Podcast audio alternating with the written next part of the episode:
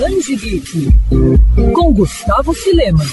O niteroiense Marcelo Quintanilha leva o prêmio máximo do Festival de Angoulême, que é considerado o Oscar dos quadrinhos da Europa. O artista faturou a premiação com a obra Escuta a Formosa Márcia, graphic novel publicada pela editora Veneta e que retrata a vida de uma enfermeira que vive em uma favela do Rio e tem que conciliar sua rotina de trabalho em um hospital público com bicos como cuidadora de idosa em um bairro rico da capital fluminense. Isso além de ter que administrar os relacionamentos explosivos com a sua filha e um peão de obras que é a sua apaixonite. A obra que já foi resenhada aqui no Band Geek é uma das principais na carreira de Marcelo. Nela, o quadrinista não tem medo de explorar cores e formatos para poder mostrar o impacto da corrupção de poderes públicos na vida do cidadão comum. Essa não foi a primeira vez que Quintanilha levou um prêmio em Anguleme. Em 2016, ele levou a premiação na categoria policial com o gibi Tungstênio.